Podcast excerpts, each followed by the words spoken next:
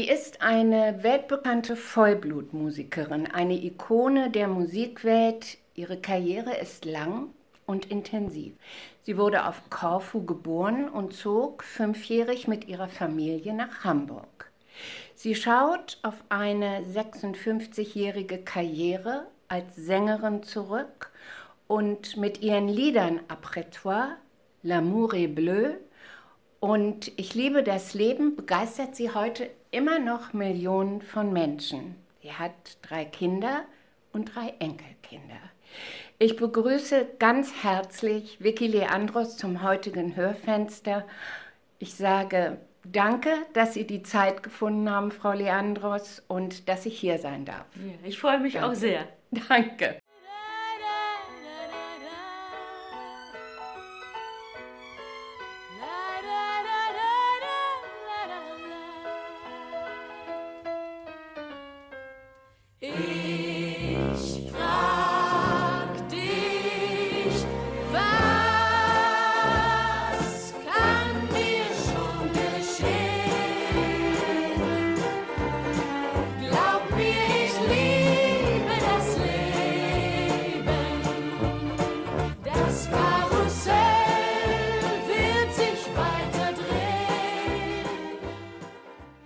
Gesagt, es war nicht so leicht für mich, einen roten Faden durch ihr Leben zu folgen, weil sie so viele Begabungen, Talente, soziale Engagements haben und ich mich entscheiden sollte, wo mein Interview überhaupt hingehen sollte.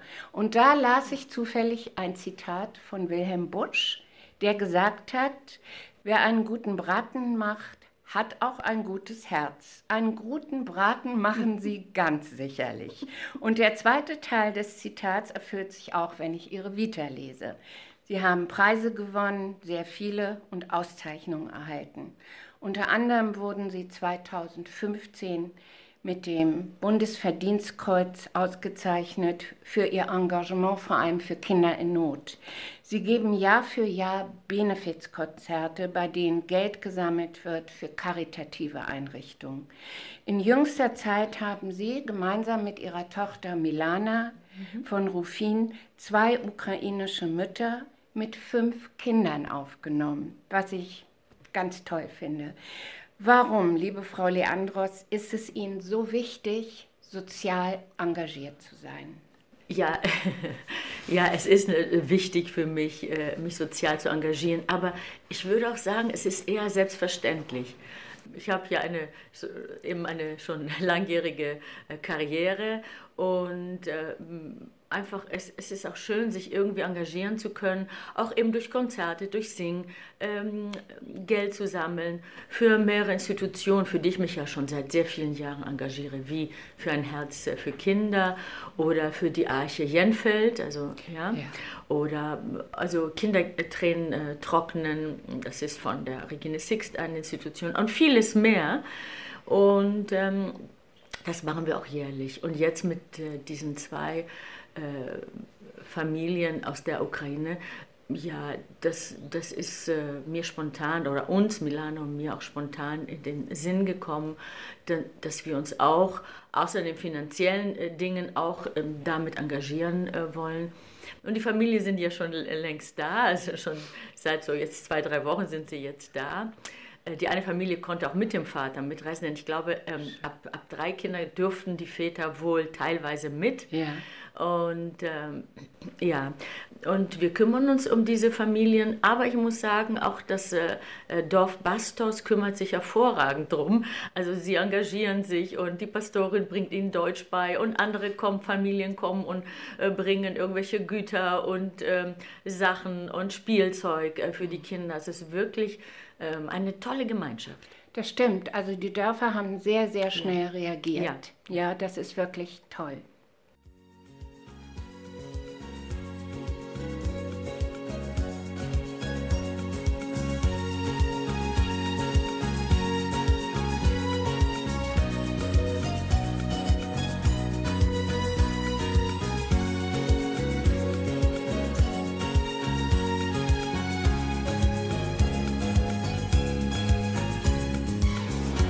Sagt mir, wo ist das Paradies?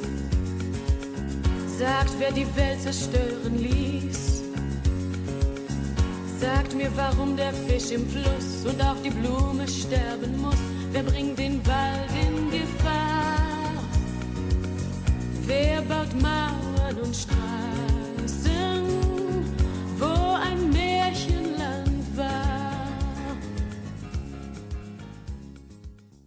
2021 ist ihr Kochbuch ein Hoch auf das Leben erschienen, das zusammen mit ihren Kindern Sandra von Ruffin und Leandros von Ruffin entstanden ist. Das Buch ist wunderbar aufgemacht, von den Fotos her und von den Texten her. Wer hat das aufbereitet? Das, äh, das war Sandra, meine jüngste Tochter, die ja Schauspielerin und Produzentin ist. Mhm. Aber sie, haben das, sie hat eben das gesamte äh, Buch geschrieben ja. ja. als Autorin, aber auch gestylt. Es hat jeder Teller, jedes Tischtuch, jede Gabel, ähm, alles hat sie ausgesucht, die Farbzusammenstellung und das auch noch mit dem Fotografen zusammen dann äh, äh, daran gearbeitet.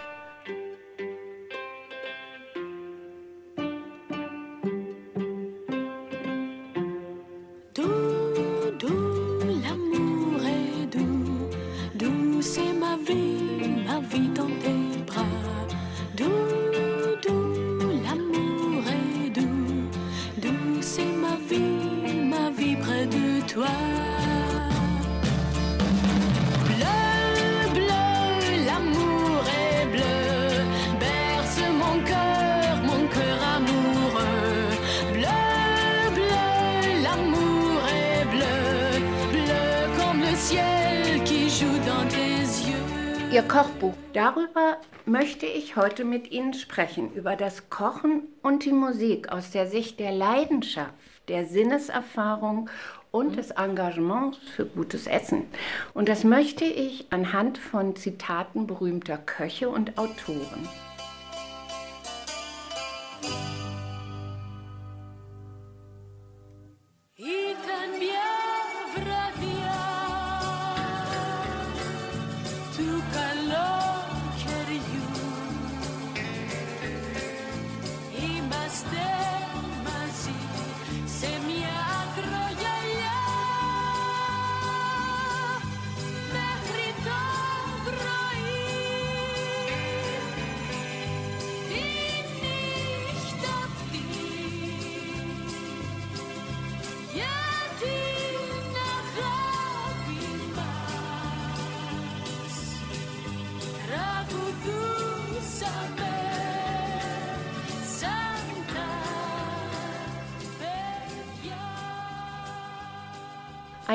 Auf das Leben ist der Titel Ihres Kochbuchs. Ist das Ihre Lebenseinstellung, das Leben feiern? Man kann ja nicht immer feiern, aber das Leben äh, positiv sehen äh, schon. Es kann äh, so viel im Leben auch passieren, das ja nicht immer schön ist, das negativ sein kann. Ähm, und man braucht ja wieder, ja, nicht jeder ist ein Stehaufmännchen, aber man muss auch Mut wieder äh, bekommen, um nach vorne zu blicken äh, wieder Neues zu gestalten und so weiter. Und das ist wie mein Lied, ich liebe das Leben. So wollte ich auch dieses Kochbuch so ähnlich benennen. Ja, ja. ja. Mhm. ja. Es ist ein schönes Kochbuch. Das muss ich sagen. Ich koche ja schon mein Leben lang, seitdem ich 18 Jahre alt bin. Ja. Und das hat sich auch immer weiterentwickelt. Und in den zehn Jahren, wo ich nicht gesungen habe, mich um meine Kinder gekümmert habe, als sie sehr klein waren, mhm. äh, habe ich natürlich auch hier ähm, in Bastos jeden Tag äh, für sie gekocht.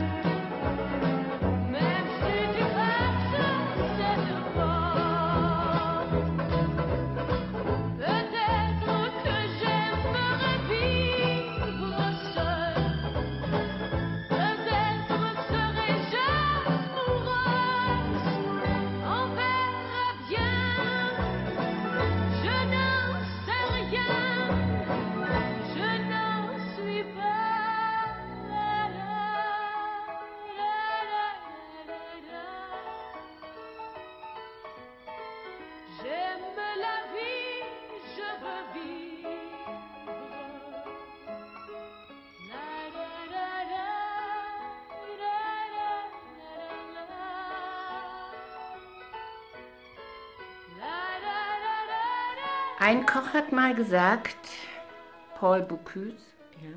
in jeder Kindheitserinnerung jeden guten Kochs und jeder guten Köchin gibt es eine Küche, einen Ofen und eine Mama oder einen Vater, eine Großmutter oder einen Großvater, die einen Kuchen in die Röhre geschoben haben. Also man lernt auch durch mhm. Gerüche, durch Nachkochen, bevor man seinen eigenen Stil findet. Wer waren Ihre Kochlehrer? Ja, das war äh, meine Großmutter Kiki väterlicherseits. Sie ist ja auch mehrfach im Buch äh, mhm. erwähnt.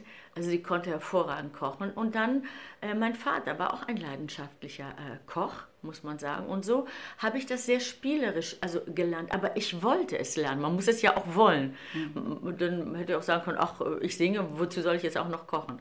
Das war für mich immer von Interesse. Und wenn ich immer dann nach Hause kam von Konzert so weiter, ähm, war das ähm, für mich etwas so wieder auf den Boden der Tatsachen zurückkommen, auf das normale Leben. Aber meine Großmutter Kiki, die hier in Athen ähm, äh, lebte, und ich ja in den Sommerferien meistens ja dort war als Schulkind. Das war schön, da waren Tanten da und die ganze Familie und sie hat immer gekocht und alle saßen dabei und äh, mein Vater hatte vier Geschwister waren das und alle konnten äh, sehr gut singen und Gitarre spielen, auch der Großvater. Und da wurde eben zum, äh, zum Essen danach irgendwie gesungen, alte griechische Kantaten, äh, griechische Lieder. Und das empfand ich, für mich war es so ein, also ein Zusammenspiel. Gut essen und dann auch noch singen. Ja. Und das hat sich auch so in meinem Privatleben so äh, also weiterentwickelt. Ja. Dass ich, wenn ich für Freunde, für Familie Abendessen geben, oft singen wir dann auch später. Wie schön. Und alle singen mit, ob sie jetzt gut oder ganz fürchterlich singen, das ist egal. Aber es macht einfach äh, Spaß. Man sagt ja auch, das Kochen ist eine multisensorische Tätigkeit, bei der wirklich, es gibt, glaube ich, überhaupt keine Kunst, wenn man das Kochen als Kunst oder als Handwerk betrachtet, die alle, alle Sinne, sogar die Ohren mit anspricht, wenn man das äh, Knistern in der Pfanne ja. und äh, das hört, was es macht, dass das also ja. auch schon was in uns tut, mit uns macht. Es beruhigt mich einfach, sagen wir es mal so.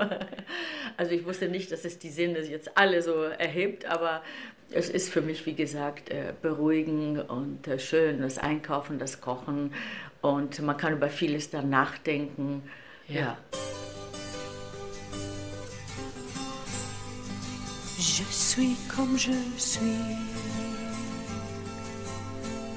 J'ai le cœur comme les autres. J'aime la liberté. Je ne veux pas rester seul.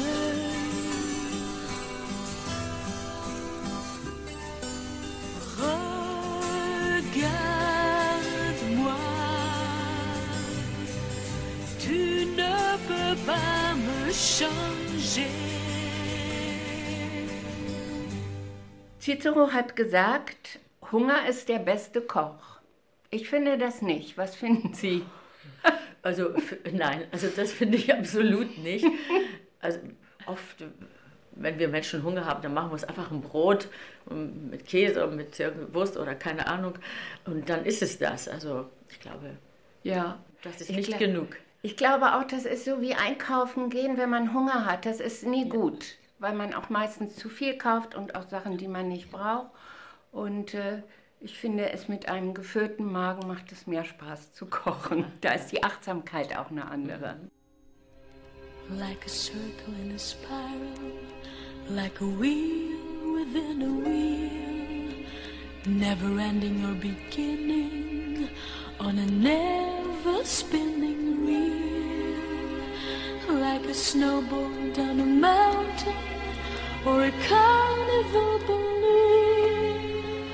like a carousel that's turning, running rings around the moon, like a clock whose hands are sweeping past the minutes of its face, and the world is like an apple whirling silently in space, like the circles that you find in the windmills of.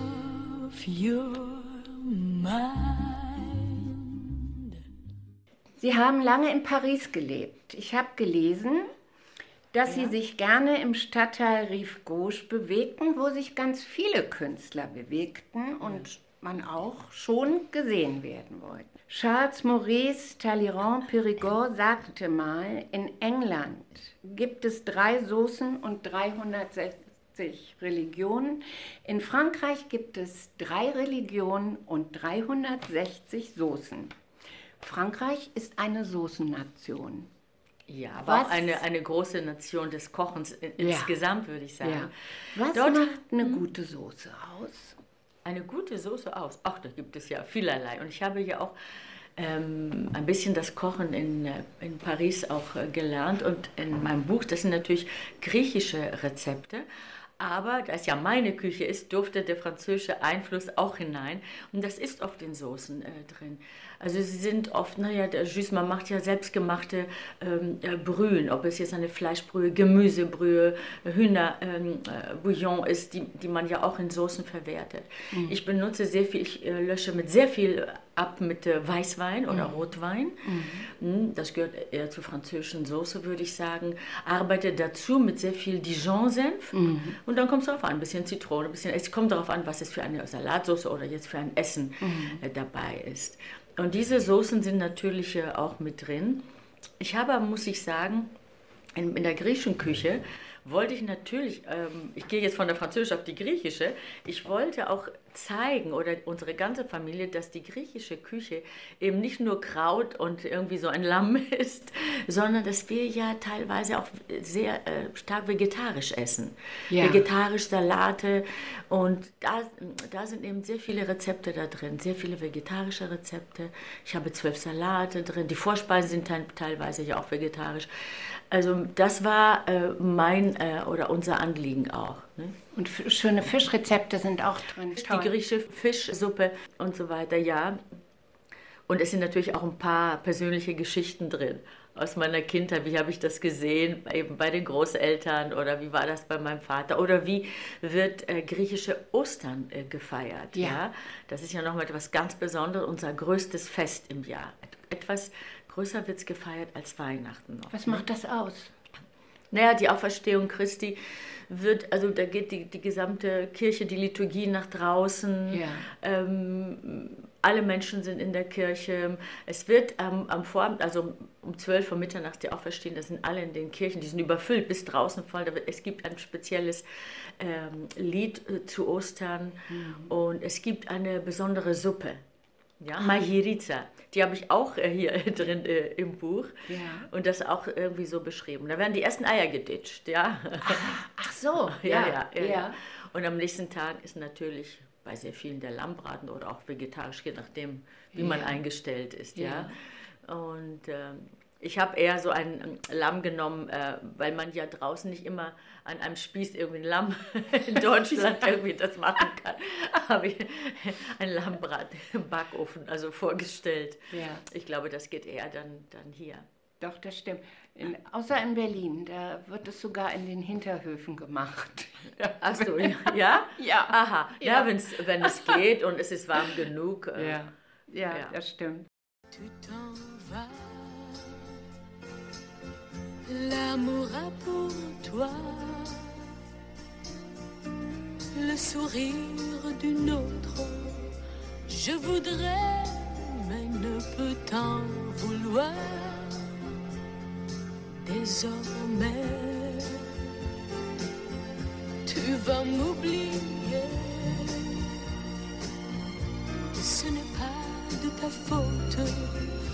Et pourtant, tu dois savoir qu'après toi, je ne pourrai plus vivre, non plus vivre qu'en souvenir de toi. Essen, gemeinsame Mahlzeiten. Sie kochen für ihre ganze Familie. ja. Und gemeinsame Mahlzeiten sind schon eine Grundkomponente auch menschlichen Zusammenlebens. Mit in den südlichen Ländern ist es viel verbreiteter als bei uns mit Familie und auch mit Freunden zu essen. Können wir als Deutsche was von den Griechen lernen, was unsere Esskultur anbelangt?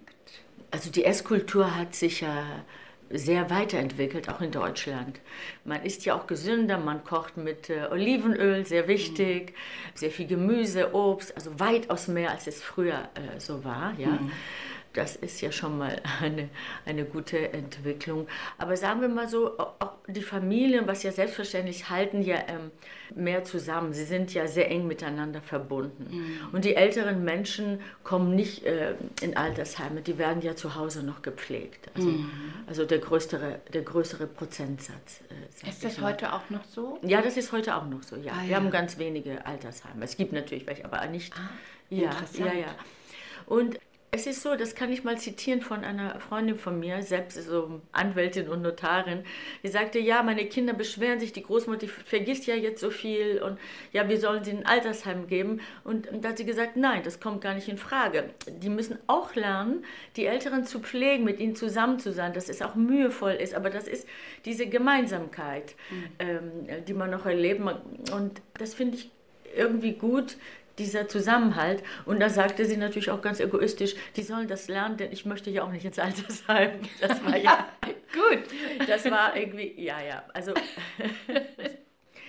Aber auch mit dem Essen ist es natürlich so, dass die Älteren den Jüngeren ähm, äh, helfen. Das wird natürlich auch hier gemacht, aber ähm, in südlichen Ländern einfach, weil man man ist, man, man lebt ja näher zusammen dass die Älteren einfach kochen, die Jungen und die Frauen eben können ihre Berufe ausüben. Mhm.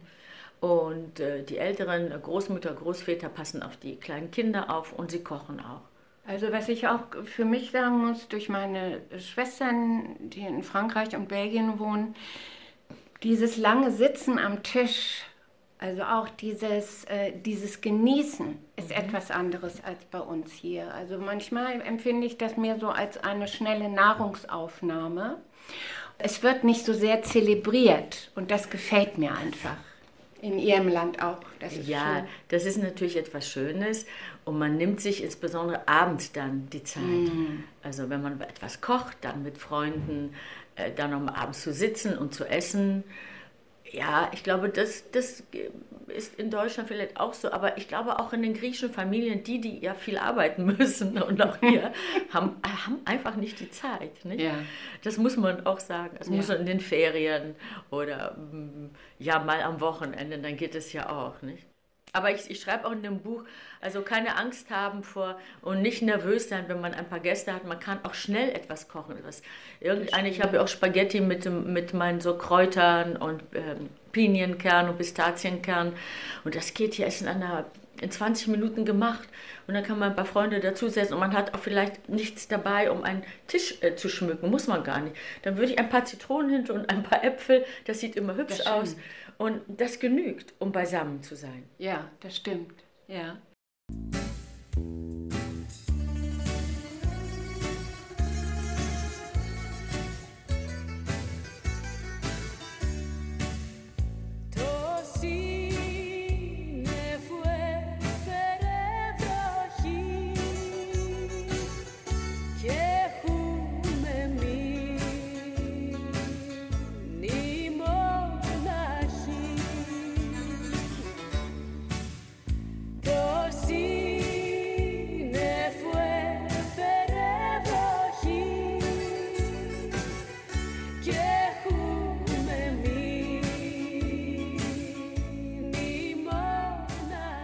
Der Philosoph Ludwig Feuerbach hat gesagt, der Mensch ist, was er ist. Was bedeutet für Sie, Frau Leandros, eine gute Mahlzeit? Eine gute äh, Mahlzeit, ein gutes Essen ähm, müsste für mich so ausgewogen sein. Das mhm. heißt, ich koche ja auch weiterhin für die Familien, auch für, die, für meine Enkelkinder. Ja? Das heißt, ähm, nehmen wir jetzt mal an, ähm, kleine Vorspeisen, so die griechischen Vorspeisen oder die Avocados, ein, zwei Salate vielleicht und dann ähm, ein Fisch, so äh, leicht im Backofen, ja, mit Gemüse, ja, ähm, gekocht und dann vielleicht ein äh, hausgemachtes Püree oder mit Reis.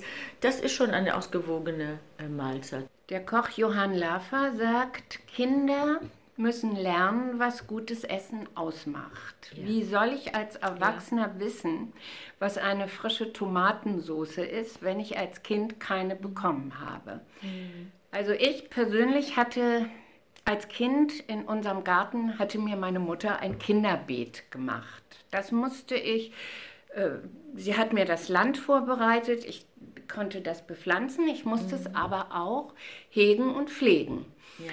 Aber mir hat das als Kind gefallen, diese Haptik, die Pflanzen zu berühren, alles anzufassen. Das ist schön. Und ich wusste einfach, wie eine Tomate aussieht. Also ja. Das wissen natürlich die Landkinder mhm. weitaus äh, mehr als die Stadtkinder, muss man ja auch sagen. Die haben ja gar nicht die Chance oder Gelegenheit. Ja. Aber auch in der Stadt kann man etwas Frisches kochen. Und das dauert nicht lange, eine frische Tomatensauce äh, zu kochen. Natürlich, man kann sie auch mit Tomaten im Glas, aber jetzt nicht fertig schon gemacht, wo eben schon Zucker und viele Zutaten drin sind, sondern einfach äh, kochen. Das dauert äh, 10 Minuten, 20 Minuten, dass die, die äh, schöne Tomatensauce fertig und dann eben, ob es jetzt äh, mit Pasta und mit anderem zusammen zu essen. Also Kinder, äh, was Lava sagte, das ist richtig. Ähm, ich versuche auch oder habe versucht, meinen Kindern das auch langsam beizubringen, wo, wobei Kinder lieben ja kein Gemüse oder jetzt Aubergines, das kommt ja, das kommt erst später.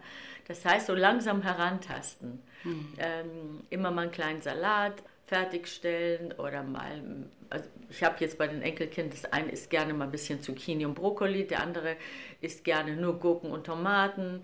Ähm, das muss man so ein bisschen mischen und sehen und dann immer was Neues versuchen. Ja. Ich bin ganz stolz, dass sie meine Linsensuppe, die griechische Linsensuppe, alle essen. Wirklich? Ja. ja.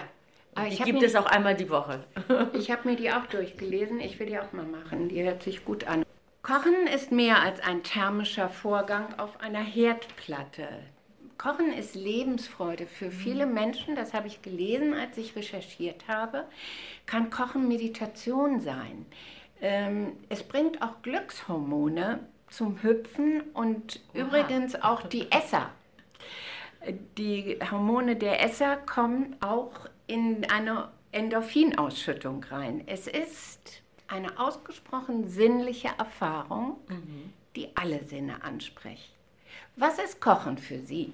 Ja, ich glaube, ich habe schon ein bisschen erzählt, dass es mich, ich würde, meditativ ist schon ein sehr großes Wort, mhm. aber ich habe ja erzählt, dass es mich irgendwie beruhigt, auch wieder auf das normale Leben zurückbringt, nach Konzerten und nach Auftritten. Aber das Kochen eben an sich, dass man etwas herstellt, was den anderen äh, eventuell schmecken wird, dass sie auch dann Spaß dran haben. Oder äh, wenn es jetzt an, an, einem Abend nicht die Familie, sondern Freunde, dass man zusammensitzt und sie wissen, aha, da kommt jetzt äh, irgendein Essen, was sie sich auch manchmal wünschen. Die rufen mich an und sagen, aber ich komme nur, wenn du Moussaka kochst. ja. Das ist schon fast eine Drohung. und wenn es es dann gibt und ähm, wir unterhalten uns und äh, wir sind, sagen wir mal, von unserem Innern dann guter Dinge, aber auch wenn wir manchmal über Politik sprechen oder auch schwierigeren Themen, ja, ähm, macht es nichts aus, dieses Essen, dieses Zusammensein, das ist, was es, das ist es, was es ausmacht. Genau. Und ja. das macht dieses Kochen aus. Mein Sohn, der ja in vierter Generation kocht und auch ja viele Rezepte zum Buch ja. beigetragen hat, er meditiert ja fast richtig und da darf sich auch keiner einmischen in seinem Kochen und minutiös, was er schon eingekauft, was er alles aufbewahrt. Manche Kräuter kann man ja tiefkühlen, manche eben nicht und die verschiedenen Öle, er kennt sich damit aus und das ist für ihn richtig wie Meditation und äh, er kocht auch hervorragend. Also bei jedem, äh, sagen wir mal, Koch, Köchin, egal ob sie professionell oder irgendwie Hobbyköche sind wie wir, ähm, ist es etwas Besonderes. Ich habe gelesen, dass Sie äh, Ihr Öl immer aus Griechenland mitgebracht haben. weil sie fanden, naja, ich wurde etwas Kuchen. mitleidig angeschaut, muss man sagen, am Flughafen. Was haben Sie denn da? Und ich musste ja auch zum Sperrgepäck damit. Ja, früher gab es ja nicht ganz so viele Läden, also mit, mit griechischen Lebensmitteln. Mm. Die gibt es ja inzwischen. Da mm. muss ich das jetzt nicht äh, aus Griechenland anschleppen oder mitschleppen. Aber äh, früher war dem nicht so. Insofern Olivenöl und ich habe diese griechischen, wie kleine Nudeln, äh, wie klein wie Reis ist das? Ja. Ja. aber es sind Nudeln. Ja, Die genau. griechischen Nudeln Kritaraki, die gibt es ja auch fast überall inzwischen zu kaufen, aber früher nicht. Da, die habe ich in einen Koffer reingefüllt, nicht? Also es kam ja einiges mit. ja, ja. Schön, schön, schön.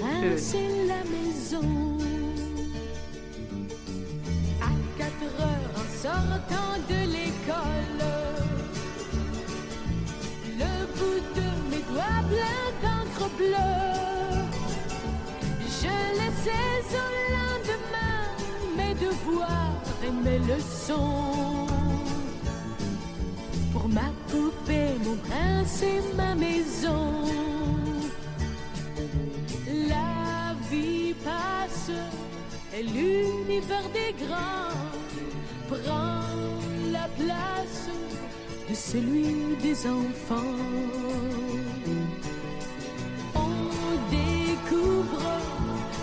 Joies, d'autres jeux, mais on trouve un monde moins heureux. Gibt es eine Stimmung, in der Sie am liebsten kochen? Jetzt habe ich gehört, nach den Konzerten ist das vielleicht auch so, wollte ich noch fragen, ähm, das Kochen Sie erdet wieder? So, weil die, das Singen auf einer Bühne eine ganz andere Qualität hat? Ich glaube ja, ähm, ich erzählte, das ist eher, das sind völlig zwei völlig verschiedene ähm, Dinge im Leben. Das Singen ist natürlich meine erste Leidenschaft und das ist auch etwas ja, ganz Außergewöhnliches für mich. Und also Musik war, wie gesagt, ich, ich wollte äh, Musik machen, nicht? Ja. Das war's. Und eine Sängerin sein. Äh, gar nicht berühmt werden. Das ist ja auch, in so den letzten Jahren am Wort, äh, ich höre das von sehr vielen jungen Künstlern, ich möchte berühmt sein. Also ist oft gar nicht das Anliegen, weil äh, ich war ja auch sehr scheu und äh, früher und wollte auch gar keine Interviews geben. Ich Ja. habe bloß meine Tür dann zugemacht nach dem Singen und habe dann auch äh, niemanden gesehen und schon mal gar nicht die Journalisten. Weg war ich, nicht? Ja. Und ähm, gekocht habe ich dann auch schon. Ähm, das war, wie gesagt, wie ich schon erzählte, der Ausgleich. Ja. Singen Sie beim Kochen? Na, ich würde sagen, nein. Gut. Ihr Vater, habe ich auch gelesen, brauchte ein Essen nicht abzuschmecken. Das hat mir wirklich imponiert. Er spürte intuitiv, wie viel er würzen musste. Ja. Ist das bei Ihnen auch so? Äh, bei manchen Essen ja, aber bei manchen äh, probiere ich auch noch einmal, ja. Mhm. Aber bei ihm war es tatsächlich so, ähm, er konnte sehr gut salzen und pfeffern und, und ja. Und Alles in einem war- sehr guten Maß. Wer waren die Kochlehrer Ihres Vaters? Das war äh, seine Mutter. Also, über ja. Generationen. Im, das ist eine griechische Geschichte. Ja, d- ja, das das- würde ich sagen. Ich habe ja noch eine zweite Großmutter, die mich in den ersten Jahren ja großgezogen hat. Die Großmutter Helena. Ähm, die konnte nicht ganz so gut kochen, aber sie hat immer das gekocht, was ich mir gewünscht habe, wenn ich dann nach Athen kam. Mögen Sie denn im Gegensatz zu Ihrem Vater Oregano? Naja, äh, nicht wirklich. Ich habe es ja auch sehr sparsam, bin ich im Buch damit umgegangen. Ähm, wobei, bei manchen Essen kann man etwas Oregano äh, nehmen, aber es ist ja ein sehr starkes Gewürz. stimmt. Und äh, da nimmt es den übrigen Geschmack des Essens weg, Mhm. finde ich. Also wenn man damit ganz, ganz vorsichtig umgeht, ist es okay. Ich nehme es immer gerne für Blumensträuße, weil es so schön blüht. Ach so, okay, okay. Ja, so violett, das ist schön.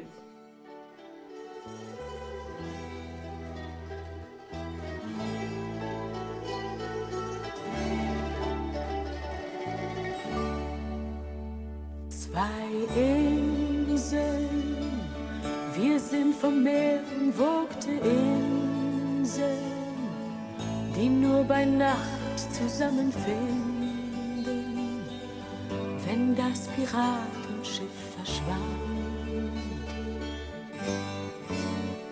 Komm, halt mich, so wie nur du es kannst, komm, halt mich. Hol dir den Mond und mich und frag nicht. mach aus zwei Inseln festes Land. Eine letzte Frage. Sie haben es schon so ein bisschen angesprochen mit Ihrem Sohn. Ich frage es jetzt aber doch. Koch allein und bleib dabei. Viele Köche verderben den Brei. Mhm. Ist das für Sie auch so? Oh ja, daran halte ich mich. Und wenn ich ähm, auch manchmal eben für viele Freunde, sagen wir mal, es sind 20 oder 30 koche und äh, einige wollen mir helfen. Mhm. Ich kann auch kochen, heißt es, ja, es kann auch gut sein. Aber ähm, ich mache es lieber ganz alleine, weil ich weiß die Abläufe genau und wie ich würzen möchte, wie ich das genau äh, äh mache dann. Ja. Mhm. Also ich stehe genau auch zu diesem Satz, viele Köche verderben äh, den Brei. Denke ich auch, ja. Ich habe noch eine kleine Geschichte äh, gefunden, die fand ich so nett. Die habe ich in einer Zeitung gelesen. Es gibt eine singende Suppenküche.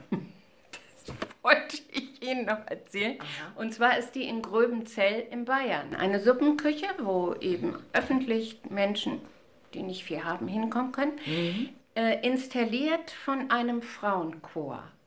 Es wird beim Kochen und Zubereiten der Suppen wird gesungen und wenn die Menschen kommen, wird mit ihnen zusammen gesungen. Ich, das ist wunderschön.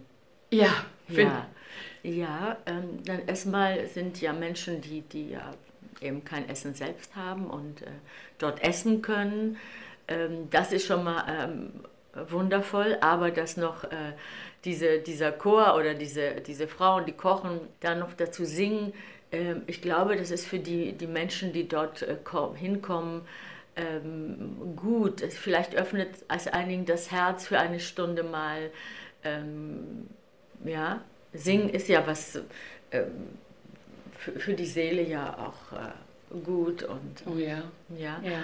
Also ich glaube, dass es den Menschen da gut tut. Da muss ich mal hin und äh, mir das mal anschauen. Ja. Unbedingt. Ja, Gröbenzell in Bayern. Gröbenzell, okay. Ja. Wir sind am Ende dieses Interviews. Frau Leandros, ich danke Ihnen vielmals für dieses Gespräch. Dankeschön. Ich danke auch und es hat äh, großen Spaß gemacht. Danke. Dankeschön. ja.